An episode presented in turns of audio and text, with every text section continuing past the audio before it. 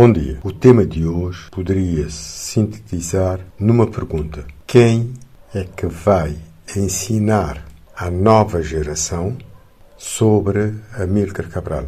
No passado sábado tive a oportunidade de assistir no Salão Nobre da Câmara Municipal de São Vicente uma conferência intitulada Amílcar Cabral de São Vicente para o Mundo, proferida pelo Sr. Silvino de Luz, ex-ministro de Negócios Estrangeiros e parece-me também de Defesa, se não me falha a memória, de Cabo Verde e companheiro de Amílcar Cabral durante a chamada luta de libertação na Guiné-Bissau. Nessa palestra, o Sr. Silvino da Luz mostra a evidência do papel de São Vicente na formatação do caráter, da personalidade e diria da ideologia e posicionamento social de Amílcar Cabral. A influência determinante. Eu, eh, pessoalmente,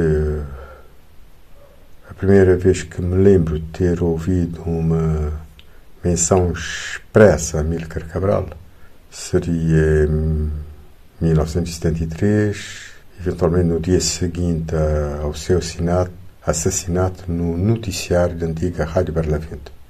Eu devo até esclarecer, dizer às pessoas que a morte de Amílcar Cabral passou-se, a meu ver, praticamente despercebida.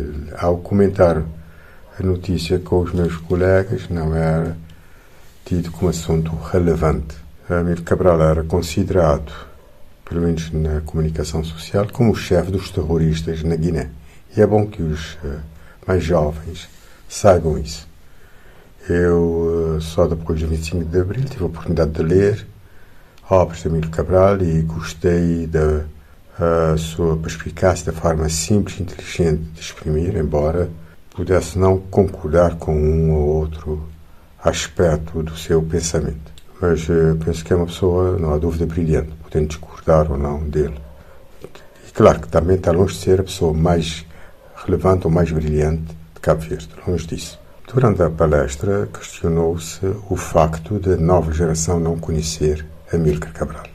Ao ver os ensinamentos essenciais de Amílcar Cabral para a organização do Estado, o funcionamento da sociedade, da postura dos quadros, eu pergunto: quem neste país está em condições, tem moral ou ética para ensinar Amílcar Cabral? Porque Amílcar, ensinar pressupõe-se uma prática coerente com a palavra. E Amílcar Cabral, nesse caso, os ensinamentos desmontavam muita coisa.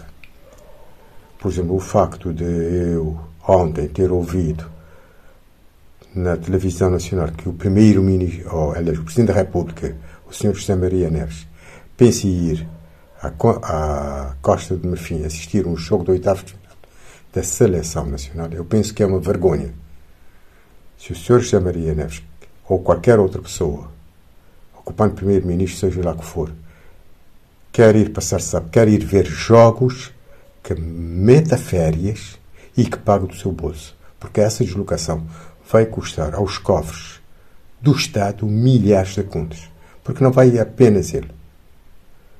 Vai ele e toda a comitiva. De certo, guarda-costas, eh, vai de certo até fotógrafos, eh, gente de imprensa e não sei o que mais.